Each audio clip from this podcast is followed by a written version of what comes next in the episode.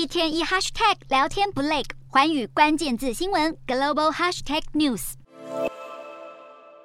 乌克兰夜空中数以千计的光点炸开落下，宛如天降火雨。这不是灿烂的烟火秀，而是被联合国禁用的化学武器——铝热剂燃烧弹，能轻易烧穿钢筋水泥，更不用说人体。节节败退的俄军常常在撤退后动用这种致命武器报复平民。不难看出，战争陷入二战状态后，俄罗斯已经越来越绝望。乌东乌南阵线，俄罗斯继续被打得溃不成军。一名乌克兰记者当地时间二十五日发布的一段影片中，能清楚看见一群堪称是普丁最强佣兵团瓦格纳集团的士兵集体向乌军投降。这些瓦格纳战俘被押送到车上拷问，还一脸羞愧，不敢面对镜头。俄罗斯士气越来越低落，不止精英部队向敌人弃甲投戈，战争爆发以来，已经有超过七十万俄罗斯人为了躲避动员令而逃到邻国，大大毁损了俄罗斯声誉。为了避免役男逃亡潮重演，俄罗斯下议院二十五日宣布，即将通过一道法律，对离境公民征收更高额税金。国内人才流失，再加上一轮接一轮的西方严厉制裁，让俄罗斯经济显著恶化。不仅能源收入缩减，高度依赖西方科技产品的工业和军事领域，也因为缺乏。关键技术被打回土法炼钢时代。莫斯科时报一篇评论文章指出，为了降低国际制裁对经济的冲击，俄国政府采取保守财政政策。不过，由于西方技术断供、能源收入锐减，再加上被逐出国际金融组织，投资环境恶化，俄罗斯经济恐怕会继续衰退，迎来失落的十年。